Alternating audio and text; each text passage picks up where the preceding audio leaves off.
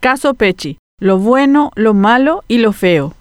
Un mes y siete días después del asesinato del fiscal Marcelo Pecci en Colombia, cuatro de los cinco detenidos por el caso fueron condenados a más de 20 años de prisión. Las penas fueron reducidas a la mitad porque reconocieron su culpabilidad y pidieron perdón. Más allá de lo que se pueda cuestionar, la noticia sorprende porque Colombia no da vueltas en chicanerías cuando se trata de impartir justicia pronta y barata. Eso es lo bueno. Lo malo es que la narrativa del discurso de perdón era más bien una formalidad antes que un verdadero acto de arrepentimiento. De ahí que 23 años de cárcel no es nada frente al daño causado por más arrepentidos que estén los condenados Wender Carrillo, Elverson Zabaleta, Marisol Londoño y Cristian Camilo Monsalve Londoño, quienes actuaron con saña y premeditación y alevosía en este asesinato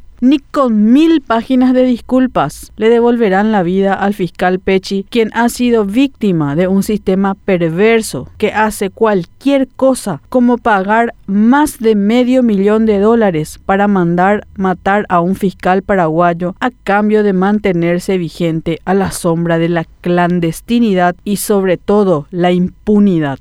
Otra cosa mala es que, como casi en todo, siempre atrapan y condenan a los eslabones más débiles de la cadena y de los autores intelectuales tal vez jamás tengamos noticias. Las comparaciones son odiosas, pero no se puede pasar por alto la gran diferencia que existe entre el sistema judicial colombiano y el paraguayo. En esta ocasión vimos cómo los colombianos actuaron de manera expeditiva, ya sea que esa eficiencia se dé por naturaleza o por presión que implicaba que organismos internacionales como la DEA y otras estaban con la lupa puesta sobre el caso. En Paraguay ni con Mandrake ocurren estos milagros, porque el negocio de la justicia radica en alargar los procesos de manera a dejar impune a quien tiene el dinero para sostener su inocencia mediante chicanas. Lo feo fue, es y seguirá siendo que una autoridad colombiana imputó la culpabilidad de este asesinato a una de las víctimas, la viuda Claudia Aguilera. Esta autoridad sostuvo que el crimen ocurrió prácticamente debido a sus posteos en redes sociales y que mediante estos los asesinos pudieron dar con su objetivo. Un comentario tan desafortunado y falto de empatía, culpando a la víctima de su desgracia. No, la mafia no seguía por cuentas de Instagram, Facebook o Twitter para sentenciar y sacar del camino a quienes les molesta